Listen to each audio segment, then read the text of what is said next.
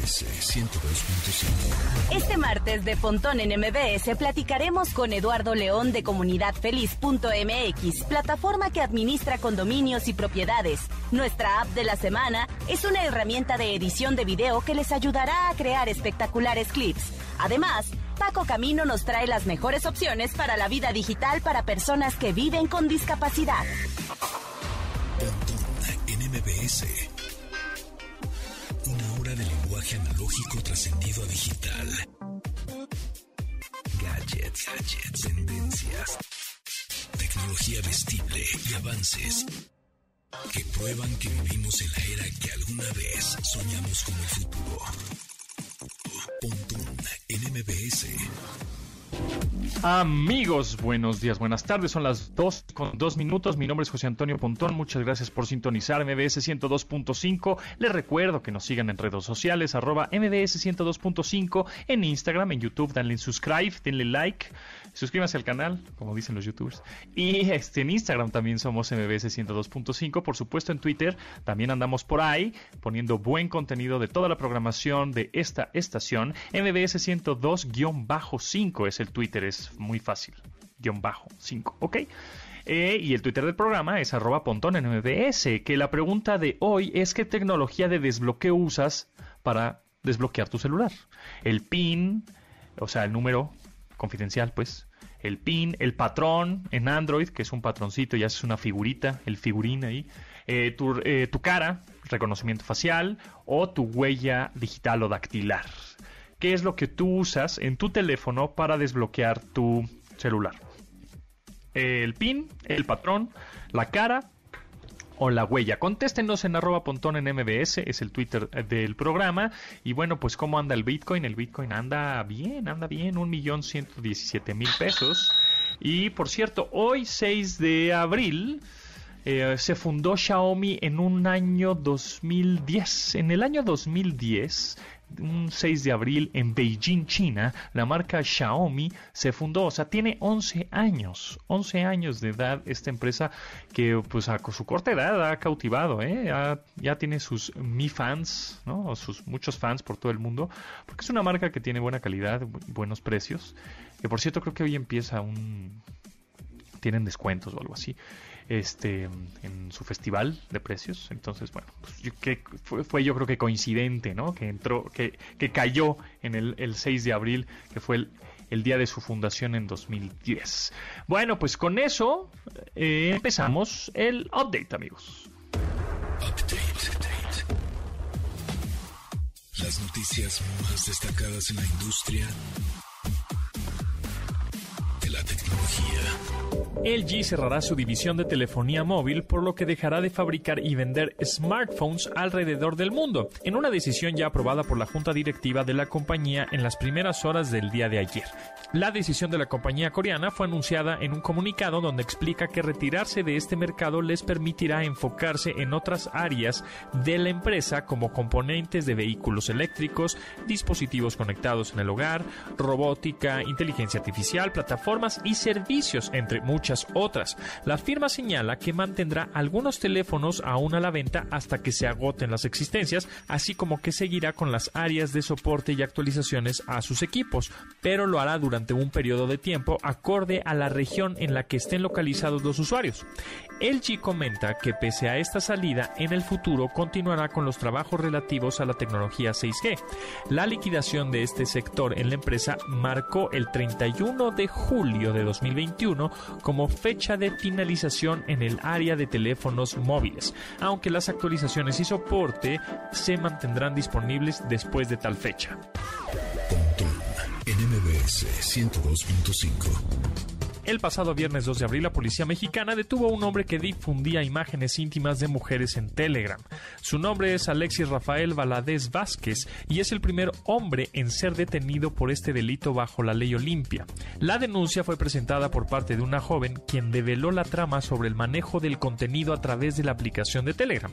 Ella recibió mensajes en dicha aplicación hace un año, supuestamente de una amiga quien la presionó a enviarle imágenes íntimas hasta ceder, con la intención de hacer negocio. Al momento de percatarse que su amiga no era quien enviaba los mensajes, bloqueó al usuario, aunque después recibió la llamada de un supuesto abogado que pretendía cobrarle una cantidad para evitar que el material fuera difundido. Al ser arrestado el delincuente, se le hallaron cinco teléfonos móviles, dos laptops, una computadora de escritorio, varias tarjetas SIM y recibos de depósitos bancarios. La condena por su crimen puede ir de los 4 a los 6 años en prisión.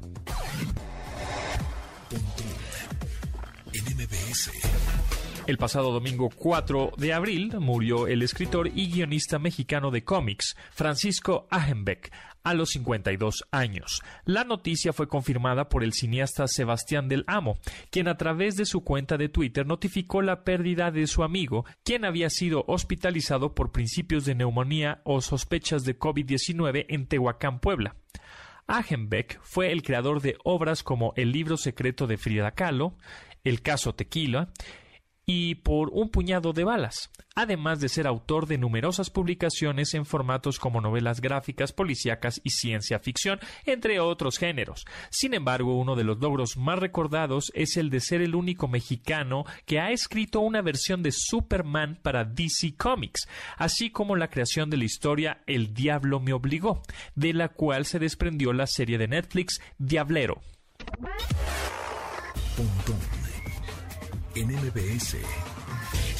Recientemente fue lanzado el portal Lost Tapes of the 27 Club, el cual utiliza inteligencia artificial para crear un álbum que no ocurrió a causa de la crisis de salud mental. El Club de los 27 se refiere a los músicos que murieron a los 27 años por causas atípicas, que van desde la sobredosis o el suicidio, hasta razones que no han sido aclaradas. Este sitio crea canciones acorde al estilo de cada uno de estos artistas en el club, y justamente en esa línea aparece la canción Drowned in Sound, la cual simula con precisión el estilo de Kurt Cobain, ex líder de Nirvana. El sitio utiliza el programa Magenta de Google, el cual analiza la música de la banda de Seattle para crear la pista sonora, mientras que una red neuronal artificial se encarga de generar la letra para la pista. La voz no es recreada, sino que la hizo el cantante Eric Gohan, vocalista de una banda tributo a Nirvana originaria de Atlanta. en MBS 102.5. Searching. El significado de los términos tecnológicos. A últimas fechas, el término NFT aparece en cualquier medio noticioso, aunque sin mayor explicación sobre su trabajo. Se le conoce en inglés como Non-Fungible Token y se trata de una unidad de información que representa un objeto digital único, el cual no es intercambiable. Dicho de otra manera, se trata de un bien intangible que son basados en los estándares de la red Ethereum y su cadena de bloques. Por lo tanto, no solo son irrepetibles, sino que son objeto de ambición coleccionista y cuentan con suficiente interés de apreciación para darle un alto valor monetario.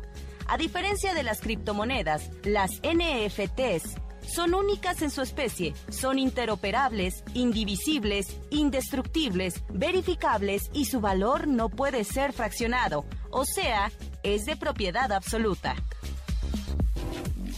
El próximo martes les voy a tener un invitado, ya lo estoy coordinando, quien es el que me está asesorando a mí ¿no? Para meterle a la criptomoneda, que el criptoactivo, que sí, que métele a esta moneda, que esta no. Y la verdad es que me ha ido muy bien, a él le ha ido también espectacularmente bien.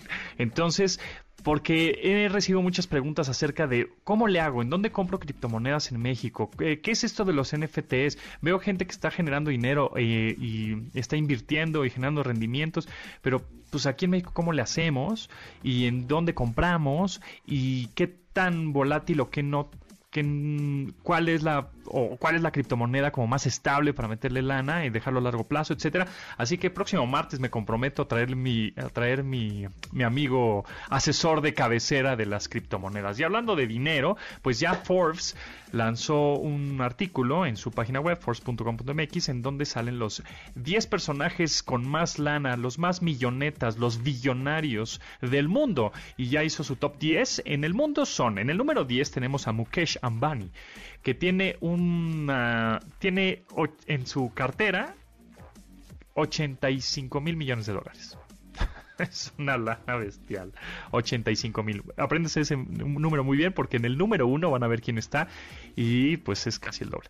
Sergey Brin eh, tiene 89 mil millones de dólares y es uno de los fundadores de Google en el número 9. En el número 8 también el cofundador de Google, Larry Page, con 91 mil millones de dólares. Uno tiene 89 mil, que es Sergey Brin, y el otro tiene 90 mil, que es Larry Page. 90 mil millones de dólares. Una locura. Y son los cofundadores de Apple. En el número 7, Larry Ellison, que, es, que tiene 93 mil millones de dólares y también se dedica al software, a la tecnología y reside en Hawái. En el número 6, Warren Buffett con 96 mil millones de dólares. Todos están en el rango, ¿no? Entre los 85 y 95 tantos mil, ¿no? En este top que vamos en el 6. Warren Buffett, 96 mil millones de dólares. Está en Nebraska, en Omaha. En el número 5, ahora sí, número 5, tengo que poner efecto de número 5. Número 5. En el número 5 tenemos a Mark Zuckerberg, el CEO, fundador de Facebook también en la industria de la tecnología. 97 mil millones de dólares tiene en su cuenta bancaria. En el número 4, en el número 4 tenemos a Bill Gates, eh, también cofundador de Microsoft y bueno, pues mucho tiempo director de Microsoft, ya no se dedica a eso, ya no está en Microsoft, pero pues hizo su lana a través de Microsoft. Y tiene 124 mil millones de dólares y Bill Gates está en el número 4. En el número 3 tenemos a Bernard Arnault con 150 mil millones de dólares. Bill Gates 124 mil, Bernard Arnold 150 mil millones de dólares y se dedica a lujo, a las joyas, luxury goods en París, todo lo que tenga que ver con el lujo, estilo de vida, el lujo, pues es el número 3 y tiene 150 mil millones de dólares. Con 151 mil, o sea, con mil millones de dólares más, tenemos al señor Elon Musk, también dedicado a la tecnología, Tesla, SpaceX, The Boring Company, eh, por ahí eh, Neuralink, y bueno, pues ya sabemos quién es el señor Elon Musk, está en el número 2, este sudafricano que mm, tiene 151 mil millones de dólares. Y en el número uno, en el primerísimo lugar, ¿quién tenemos, señor? Bueno, pues el más millonetas del mundo, el, el que tiene más lana en este planeta Tierra y quiere conquistar el espacio también, es el señor Jeff Bezos. El meromero petatero de Amazon, bueno, el fundador ahorita ya no es el director, fue director mucho tiempo, pero ya hace unos meses dijo, ya no voy a dirigir Amazon. Este, pero es el fundador de Amazon con 177 mil millones de dólares. Una locura. O sea, entre el 2 y el 1, Elon Musk tiene 151.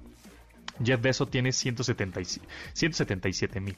O sea, es una locura. Entonces, en el 10, que tenemos a este Mukesh Amadi, que es de India, tiene 84 mil millones de dólares. Y Jeff Bezos tiene 177 mil millones de dólares. O sea, casi el doble de lana. Es una locura. Bueno, pues ese es el top 10 de los millonarios de este planeta que está en force.com.mx. Domina tu vida online.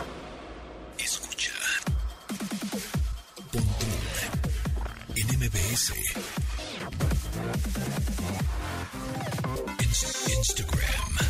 Arroba en MBS. I said I feel invincible. It's a hundred niggas in the spot. I won't keep going. It's 85 just to walk on. I don't talk to these niggas. Cause a lot of these niggas be corny. I'm feeling horny.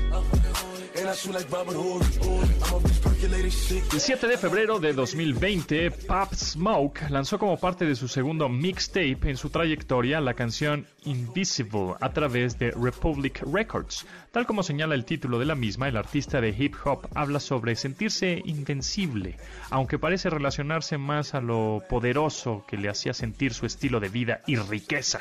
Este sencillo alcanzó su popularidad a través de TikTok pero también porque 10 días después el músico fue asesinado en su casa en Hollywood Hills, California, por lo que mm, La canción funcionó como la última canción que publicó en vida. Pop Smoke, Invisible.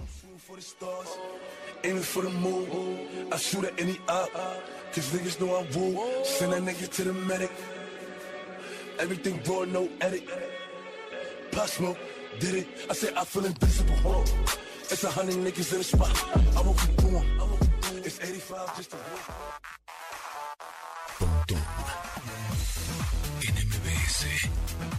En Entrevista. Amigos míos, qué bueno que siguen en sintonía en 102.5 FM y en esta ocasión me da mucho gusto presentarles a Eduardo León, director comercial de comunidadfeliz.mx. Eduardo, ¿cómo estás? Hola, José Antonio, muy bien. Muchas gracias por la invitación. Bueno, a ver, este, muchos de nosotros vivimos en en departamentos, en condominios, en algunos fraccionamientos y hay administraciones, ¿no? donde tú pagas cierta cantidad al mes como un tipo de mantenimiento y los administradores se encargan de que un cachito de ese dinero se vaya al mantenimiento de los jardines, ¿no? Si es que hay un parquecito, un jardín. O de, eh, obviamente, de del agua, instalaciones, este, limpieza, basura, etcétera, ¿no? Em, pero ahora que también nos encontramos y nos hemos encontrado ya un año encerrados, este, de pronto hay personas que seguramente este, se identificarán conmigo, que como han estado encerrados en su casa, pues ahora sí están muy atentos de lo que sucede, eh, que si el jardín está bien cortado, que si el, agua sí llegó, que si el gas, que si la pintura, que que ya no me gusta cómo está la fachada y se empiezan a quejar, cosa que nunca se quejaban y ahorita ya están duro y dale, ¿no? Este, em, y de pronto necesitamos nosotros también, los que no somos parte de estos comités de vigilancia o el administrador o todos estos, pues de pronto necesitamos monitorear más fácil este y de una manera más mm, transparente y más instantánea lo que esta administración está haciendo con pues donde vivimos o nuestro patrimonio. Y entonces quiero que me expliques esto de comunidadfeliz.mx que me llamó la atención. ¿Qué es? ¿Es una plataforma? ¿Es un software en donde podemos administrar justamente estas, em, pues estos condominios, esta privada, estos departamentos? Claro que sí, José Antonio. Comunidad Feliz es un software en administración de condominios y edificios que está diseñado para transparentar las finanzas dentro de una comunidad, ayudar a automatizar algunos procesos y también brindarles canales de comunicación efectivos a los condominios para satisfacer así las necesidades propias de la operación diaria. Exacto, porque sabemos que tenemos el, el, grupo de WhatsApp de los vecinos, ¿no? Y el grupo de WhatsApp en donde están los vecinos, pero también está el administrador. Y entonces ahí es donde mandan las circulares o mandan los comunicados, o, ¿no? Este, eh, todo eso se puede simplificar en esta plataforma, en comunidadfeliz.mx. Por supuesto, José Antonio, buscamos brindar una herramienta que dé una solución integral, tanto al administrador para que centralice todos los datos necesarios de la recaudación de la cuota de mantenimiento y también efectivamente que el condominio tenga un apartado en donde pueda reportar algún tipo de incidencia y que sea atendida de una forma pronta eh, por parte del equipo de administración. Y de alguna manera yo como condomino, ¿no? No soy administrador, no soy del comité de nada, ¿no? Nada más quiero vivir tranquilo porque luego ya sabemos que las peleas vecinales son tremendas. Este, pero yo quiero estar atento a lo que está sucediendo en mi privada, en mi fraccionamiento. Con esta aplicación puedo ver, digamos, y monitorear lo que sucede. Por supuesto, tu perfil como condomino te va a permitir como tal entrar a una red social interna en donde tu administrador va a poder transparentar todo lo que está sucediendo en la operación diaria. Si hubo una reparación, quizá subir la evidencia de este, este trabajo que se ha realizado, convocar asambleas, reglamentos internos, buscando cerrar el círculo y que realmente tanto el condomino como el administrador tengan una comunicación fluida y transparente. Ok, ¿y este software es únicamente para estas agencias que se dedican a administrar propiedades y fraccionamientos y, condominios? O también si, ay, ¿saben qué? Pues somos nada más cuatro casitas o, o tres departamentitos o algo más pequeño, el encargado lo puede utilizar y puede, este, de una manera un poco menos profesional, digamos, o menos robusta más bien. Claro, por supuesto. Sabemos que en México, eh, José Antonio, existen diferentes eh, tipos de administradores en condominios. Tenemos a un condominio administrador que simplemente es un vecino que le toca en un periodo administrar y gestionar. Quizá no tiene el expertise, pero ocupa una herramienta como comunidad feliz para poder cumplir la función. Mm, en otro frente tenemos a la empresa administradora que ya cuenta con varios edificios gestionando en un mismo tiempo y tiene necesidades muy específicas. Recordemos que cada condominio tiene una operación peculiar, muy particular. Y la plataforma tiene diferentes niveles de configuración que, puedan, de cierta forma, em, transparentar y reflejar la gestión o incluso los que tengan pautado en sus reglamentos internos, como penalizaciones, eh, fechas de, de corte, reservación de amenidades, entre otras grandes funciones. Ah, eso está bueno. Oye, por cierto, este, a los morosos, los que deben ya más de tres, cuatro meses de mantenimiento o a veces hasta un año, o sea, y siguen viviendo ahí, ¿cómo le haces para primero cobrarles o cómo le haces para que no utilicen, obviamente, pues, justo, ¿no? Como dices, las amenidades, por ejemplo. Claro que sí, la plataforma tiene diseñadas eh, notificaciones automatizadas. De pronto hoy le puedo decir a Comunidad Feliz que el primero de cada mes todos los condóminos reciban un recordatorio de pago. Después de mi fecha de corte, todas aquellas, todas aquellas unidades privativas que no tengan reflejado un pago van a recibir una notificación por morosidad, haciendo la invitación justo a que se pongan al día. Y tenemos un tercer escenario, que es el ejemplo que tú, tú mencionas, aquellos condóminos que ya tienen una morosidad muy alta. Estos condóminos normalmente eh, tienen prohibido utilizar amenidades o incluso tienen restricción de servicios. Esto viene reflejado en un reglamento. Por medio de Comunidad Feliz podemos configurar el tiempo en el que quieres que le llegue esta notificación, indicándole que ya no tiene derecho a la reservación o otros servicios. Ok, y por ejemplo, este, en Comunidad Feliz.mx, es decir, descargo la aplicación o un software. ¿Es, ¿Es, un software que descargo en la computadora o puedo utilizarlo en un navegador web? Excelente pregunta. Existen dos métodos o dos formas de ingresar al software. Uno de ellos es ingresando por web y uno adicional es que los condóminos pueden descargar la aplicación para sus eh, equipos inteligentes. De esta manera pueden tener ingreso a la plataforma desde su teléfono inteligente o bien desde el sitio web.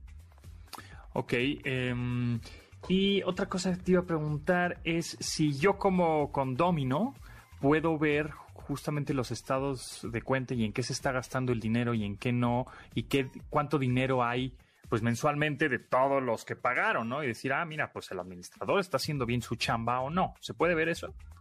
Por supuesto que sí, tenemos un apartado financiero en donde puedes descargar un reporte contable anual. Verás todo lo presupuestado durante el año, así como los saldos que se reportan mes con mes. Y el usuario maestro te permite dar sus perfiles de trabajo. Por ejemplo, yo le puedo dar un perfil de consulta y comité de vigilancia, que va a acompañarme en la gestión diaria no puede editar porque al final el administrador es quien ingresa la información, pero sí puede estar atento de todo. Y lo mismo pasa con los condóminos. Pueden estar prácticamente casi al momento sabiendo qué y cómo se opera. Eduardo León, director comercial de comunidadfeliz.mx. Última pregunta. Ahora con la pandemia, confinamiento, todos encerrados, pues las asambleas, juntas, todo esto que pues antes era presencial y sacaban sus paletas y hacían votaciones, etcétera, pues empezaron a hacerse juntas este, a través de Zoom, ¿no? Y, a través de videollamadas. En un futuro eh, van a integrar esta funcionalidad de hacer videollamadas a través de la aplicación de Comunidad Feliz. Hoy por hoy, José Antonio, tenemos un módulo especializado en donde se pueden convocar videollamadas. Integramos una de estas herramientas que te ayudan, como la que estamos usando hoy en día con Comunidad Feliz, y puedes tener estas asambleas digitales. Como tal, se está trabajando muy de cerca con la Procuraduría Social para que eh, generen de cierta forma una nueva reforma y estos medios digitales se consideren válidos eh, para poder ser justo legales dentro de los condominios. Pero la funcionalidad ya la tenemos lista. De hecho, hoy por hoy ya nuestros administradores están utilizando estas salas virtuales. Puedes tener conectadas hasta 250 personas en una misma sala virtual y trabajar con los temas referentes al condominio y posteriormente eh, correr un proceso eh, para que sea legal, ¿no? Como llenado de actas, firmas y demás, pero ya lo tenemos disponible. Muy bien, pues muy interesante este, para aquellos que quieren administrar un edificio, por ejemplo, o un fraccionamiento, un condominio, etcétera. Es aquí una buena plataforma digital, en línea, fácil de usar, intuitiva, en aplicación móvil también, por supuesto, o eh, la puedes utilizar en tu laptop o en tu computadora de escritorio. Muchísimas gracias, Eduardo León, director comercial de comunidadfeliz.mx. Mucho éxito, está muy buena la plataforma y además está hecha 100% aquí en México, ¿no? Es correcto, José Antonio. Tenemos más de 50 ingenieros enfocados en el desarrollo de la plataforma y estamos adaptados a las necesidades del país. Buenísimo, pues ahí está. Muchas gracias, Eduardo, que estés muy bien, éxito. Gracias, hasta luego, José Antonio.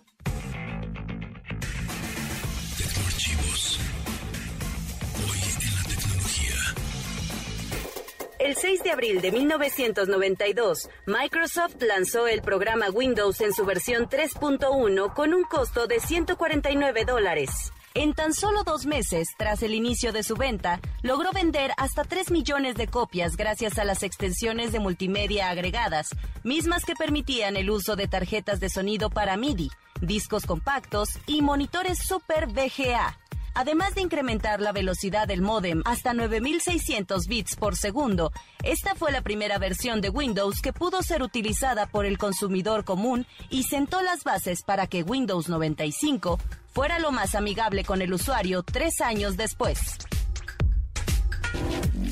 Bueno, pues ahora vamos con los más millonarios, pero de México. Ya habíamos mencionado los del mundo. Si es que te perdiste esta, esa sección, puedes descargar el podcast más adelante a todas las plataformas. Ahí andamos en Himalaya, en iHeartRadio, en Spotify, Deezer, Apple Podcast, Amazon Podcast y Google Podcast. En donde quieras, ahí andamos.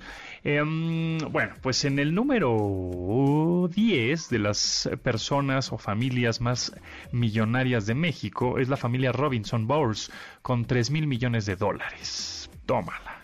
3 mil millones de dólares. En el número 9, Antonio del Valle, con 3 mil 10 millones de dólares. Después la familia Sedvitge, que está con 3 mil 590 mil millones de dólares. Después la familia Arango, con 4.300 millones de dólares. Em, en el número 6, María Asunción Aramburu Zavala, de 58 años, con 5.630 mil millones de dólares. Y en el top 5, en el número 5, tenemos a Juan Francisco Beckman, de 80 años, con 7.180 millones de dólares. Alberto Valleres, de 89 años, con 10.500 millones de dólares. Ricardo Salinas Pliego, 12.500 millones de dólares, de 65 años. En el número 2, Germán Larrea, de 67 años, con 27.110 millones de dólares. Y en el número 1, evidentemente, con 81 años de edad, es el, ingeniero Carlos Slim Elú, con 55.000 930 millones, o sea, casi 56 mil millones de dólares. O sea, entre el 2 y el 1, que el 2 es Germán Larrea, tiene 27 mil millones de dólares. Y Slim tiene 55 mil. O sea, también casi el doble. Una cosa que, bueno, yo con con un, con mil millones, ya, con es suficiente, ¿no? ¿O qué? ¿Qué harían con mil millones de dólares ustedes? Contéstenos, arroba pontón en MBS. Escuchas Pontón en MBS. Información digital decodificada para tu estilo de vida digital. Twitter, arroba Pontón en MBS. Walking a judge, you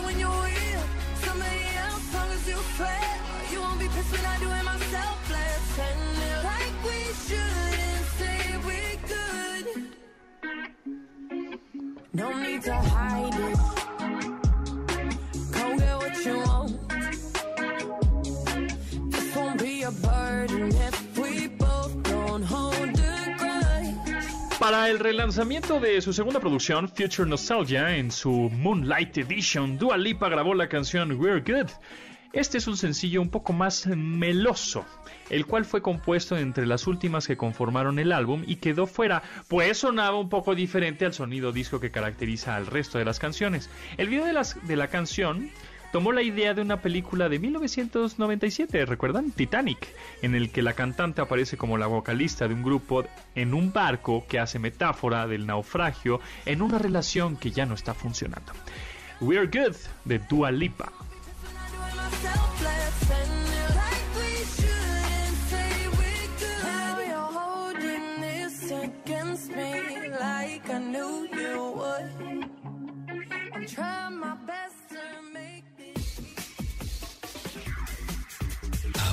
La semana.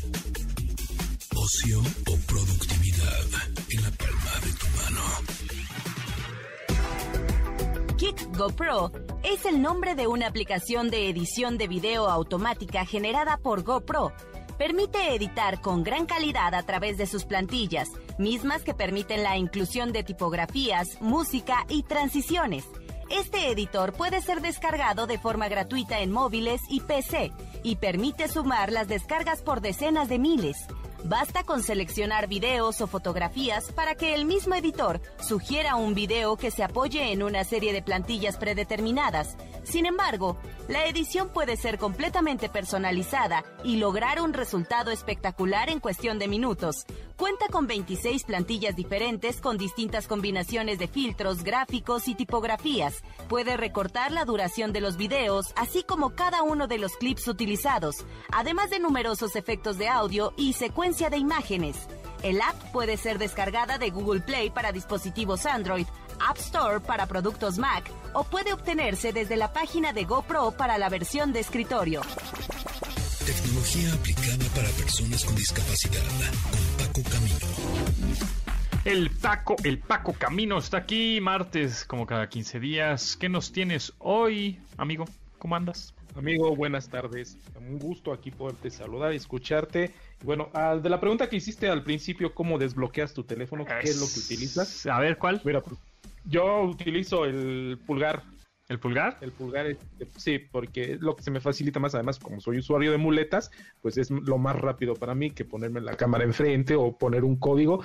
Pero si tienes el dedo un poco sucio, un poco con sudor o con crema, pues ya bailó. O ¿Y, mojado, ya no. ¿Y solo tienes un dedo registrado o tienes los dos pulgares? Los dos. Ah, ¿tienes algún índice? Este, el, no, el Ah, no, solo. Es que te voy a dar un tip, amigo. Te voy a dar un tip. Fíjate, luego tenemos nuestro teléfono justamente en, un, en una mesa, ¿no? Viendo, digamos, con la pantalla hacia arriba. Y hay algunos teléfonos que ya tienen el sensor de huellas, pues en la parte frontal. Algunos. Otros, el sensor de huellas la, la tienen este, en la parte trasera. eh, que se puede prestar mucho al bur. Pero no lo voy a hacer, amigos, porque estamos en horario familiar. Oye, Pero- por favor, horario familiar. Exacto, exacto. Pero bueno, cuando tienes el sensor de huellas eh, digitales o dactilares en la parte em, de la pantalla, en, en- en ese, en la parte frontal del teléfono, es, es, es más cómodo de pronto tener también registradas las huellas de los dedos índice, porque así no tienes que levantar el teléfono para poner el dedo pulgar o como que alzar el codito como para, para poner el dedo. Y con el índice es muy fácil, nada más lo tocas y ya. Entonces, por eso es bueno. Pero tu teléfono, ¿en dónde tiene el sensor de huellas? ¿En la parte de la pantalla el, o en la el parte? iPhone, abajo. Ah, abajo, abajo. Ah, pues sí, regístrate. Registra tus, tus dedos índices y verás que también resulta cómodo cuando está el Fíjate teléfono que- en una mesa. A mí me ha pasado con esta, porque luego hace las cosas muy rápido. Yo me echo el teléfono en la bolsa. Ajá. Ya lo voy a sacar, pero lo, lo toco justo de donde se desbloquea con la huella. Ajá. Y este, y voy a tomar el taxi por aplicación. Y este, aparte de que lo tomo por la huella como no debe ser, donde se desbloquea, lo cancelo cuando ya estoy en el Oh, coche. Claro.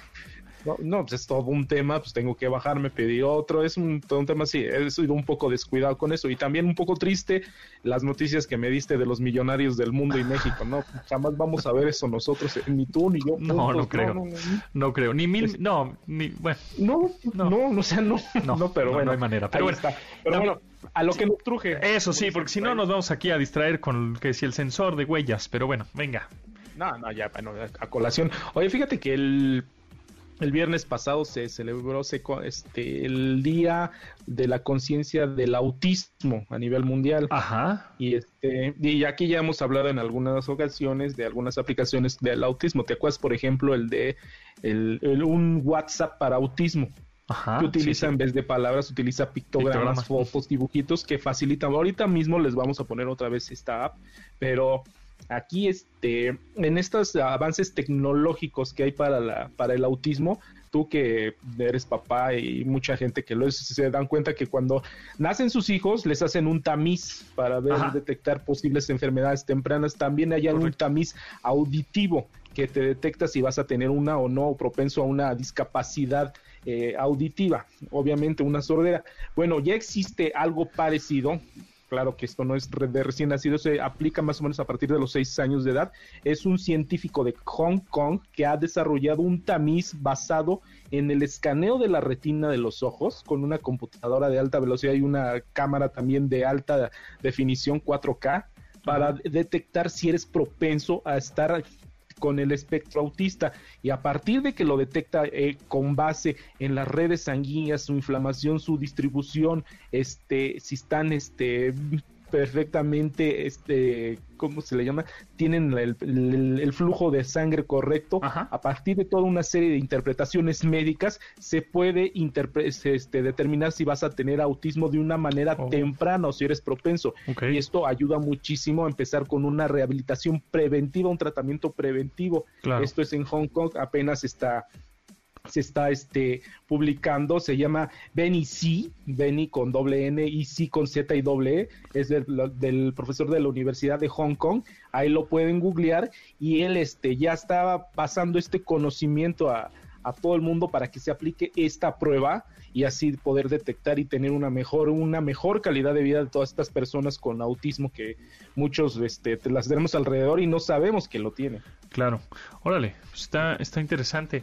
Y también tienes una plataforma, una app, ¿no? Para, para enseñar a los papás con hijos eh, autistas. Ah, se me congeló el Paco Camino ahí en la, videollamada, pero bueno, es eh, Sésamo y el autismo. Eh, es una aplicación que está en iOS y también está gratuita en su navegador web. Es sésamo.com, diagonal autismo, y por supuesto está relacionada con Plaza Sésamo, ¿se acuerdan?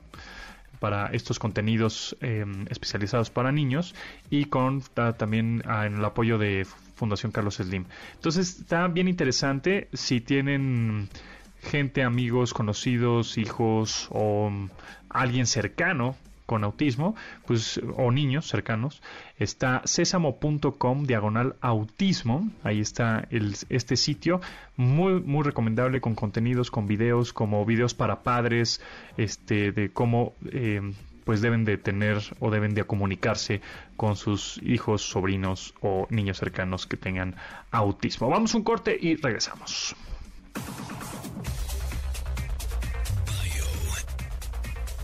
el personaje de la semana.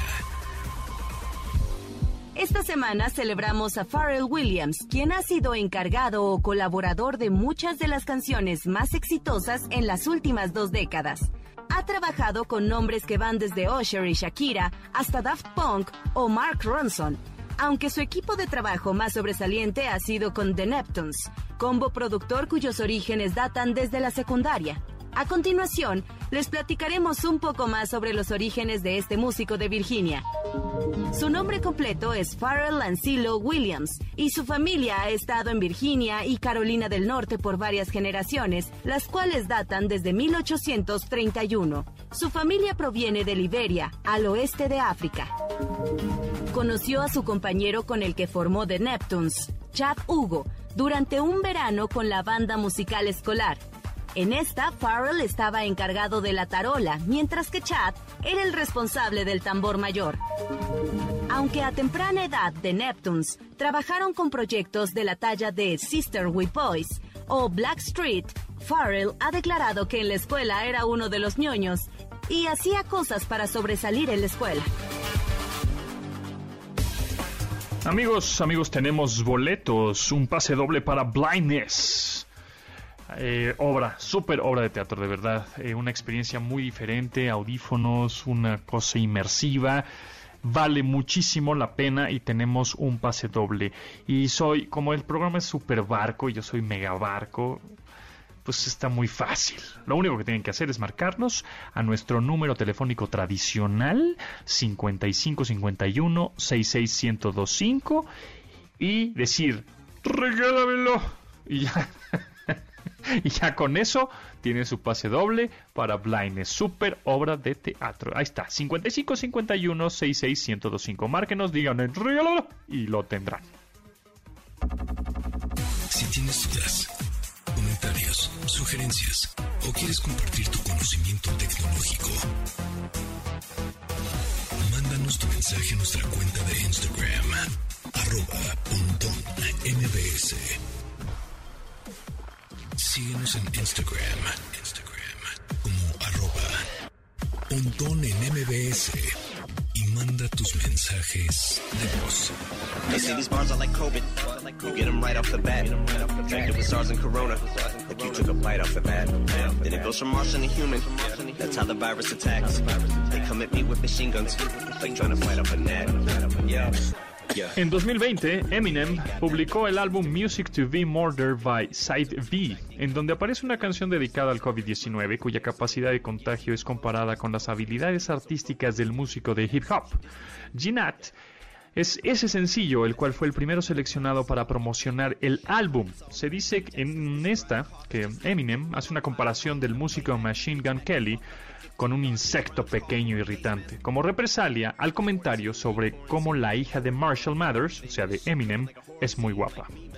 Ginat de Eminem. keep getting more extreme. Who knows when it's night Marilyn like Monroe, Norma Jean. Still got that heroin, lyrical grip with that morphine and that Thorazine. Cause I'm so fucking dope, dope, and you're a fiend. Escuchas Pontón en MBS. Información digital decodificada para tu estilo de vida digital. Tenemos de regreso a Paco Camino ahora sí. Este, nos habíamos quedado en el autismo. Ya me había mencionado esta plataforma y aplicación de sésamo.com diagonal autismo. Sin embargo, tienes más contenido que compartirnos, amigo Paco.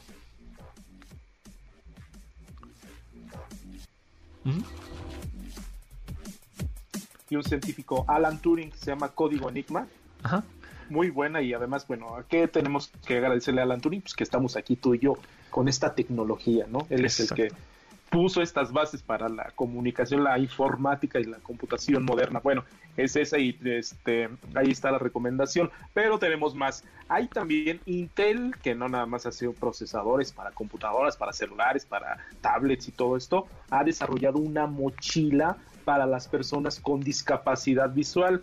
Esta mochila tiene un procesador, una computadora que te la pones obviamente en una mochila, además con un chaleco. El chaleco tiene unas cámaras. La cámara es 4K. ¿Y por qué 4K? No es un lujo algo más sencillo. No, la cámara 4K es para que pueda detectar letreros, los detalles más mínimos a tu alrededor y esta mochila va conectado a unos audífonos Bluetooth porque con esto te ayuda a, este, a identificar las señales de tránsito, los letreros, si hay personas a tu alrededor, las líneas peatonales. Esta mochila es un, son los ojos prácticamente de las personas con discapacidad visual y tiene por objetivo facilitarles la vida. Se utiliza la mochila, como les habíamos dicho, se utiliza un chaleco y además una cangurera, por decirle así, donde van las baterías y la autonomía de las baterías es hasta de 24 horas en algunos casos. Ya es un este algo que ya está probado y se va a complementar con la tecnología de Google. ¿Te acuerdas de esta tecnología que vimos de que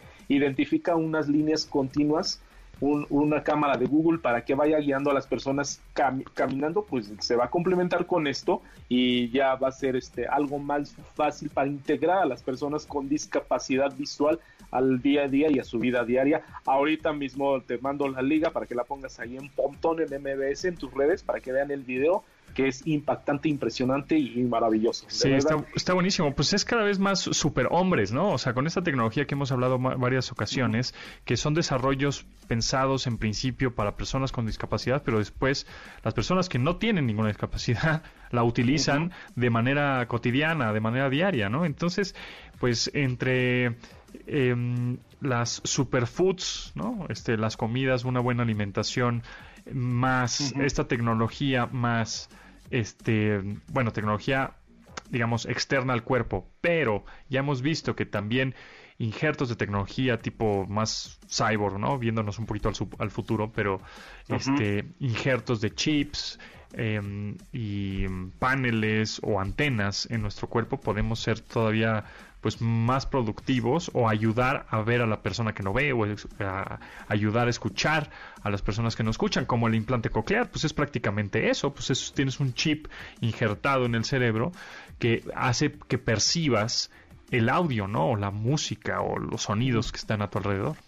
Y cada vez se va este se va mejorando porque se va ajustando se va actualizando como tu equipo de, tu computadora, como tu celular, como el sistema operativo, se van actualizando estos equipos y mucha gente ha podido volver a incluso hasta cantar con los implantes cocleares. Imagínate, un cantante que pierde el oído es una tragedia. Pero aquí no va este, no termina esto. Ah, bueno, nada más un poquito de, de esto, cómo se aplica esta tecnología de, para personas discapacidad, con discapacidad y ahora la disfrutan todos, lo que platicábamos hace ya en algunas semanas. Eh, el pedido de la comida se hizo para unas personas con discapacidad, unas personas de la tercera edad y ahora ya todo el mundo lo usamos. Eso es una es una gran gran gran avance de la ciencia. Y otra cosa que se hizo recientemente es que conectaron unos científicos un cerebro de una persona con parálisis cerebral, lo conectaron directamente a una computadora, pero no a través de electrodos y cables, esto ya lo hicieron de forma inalámbrica. ¿Y qué, se, ¿Y qué se pusieron encima de, de estas personas con parálisis cerebral? Pusieron un tipo como una GoPro de ese tamaño, y es de ese tamaño y de ese peso. Entonces, ¿esto qué les facilita? ¿Qué es una parálisis cerebral? Bueno, la parálisis cerebral es una discapacidad motriz entonces tienen los músculos muy tensos, no pueden controlar sus movimientos de, piernas, brazos eh, y no pueden hablar del todo bien, algunos sí, otros no. Entonces, ¿esto qué les permite? Bueno, pues ya controlar interfaces que, este, que órdenes directamente a una computadora, escriban textos predictivos, textos rápidos, que puedan controlar las sillas de ruedas, también que puedan controlar brazos robóticos o extensiones robóticas para su facilidad de vivir el día al día con necesidades muy muy específicas que para ti para mí son este de todos los días muchos fáciles como dijimos ir al baño. Bueno pues ellos ya pueden tener esa intimidad y esa privacidad que les permite esta esta conexión de la computadora a su cerebro inalámbricamente y no les y no este y no les deja que estén limitados por atados a unas este, a cables y demás, les da un mayor libertad y mayor autonomía. Sí, eso está brutal, que de manera inalámbrica te puedas conectar tu cerebro a una computadora para darle órdenes y obviamente facilitarte la vida. Y es lo que estamos viendo. Ahorita lo estamos viendo aplicado a personas con discapacidad, pero en un futuro la vamos a ver aplicada a personas eh, que no tienen ninguna discapacidad y van a estar conectadas a su cerebro, a la máquina y a, su casa inteligente y a su coche inteligente y todo. Es bárbaro, brutal. ¿Y dónde te pueden seguir, Paco? arroba neurometal, tanto en Instagram como en Twitter. Ahí estamos. Bueno, muchas gracias y nos estamos escuchando. Nosotros nos vamos, también nos escuchamos mañana a las 12 del día. Gracias a Rodrigo Neto, Luis Berbicel y Marcos en la producción de este programa. Y se quedan con Manuel López San Martín en Noticias MBS. Pásenla muy bien. Hasta luego. De admirar sus avances Ahora somos relatores de cómo rebasa los alcances de nuestra imaginación. Pontón en MBS.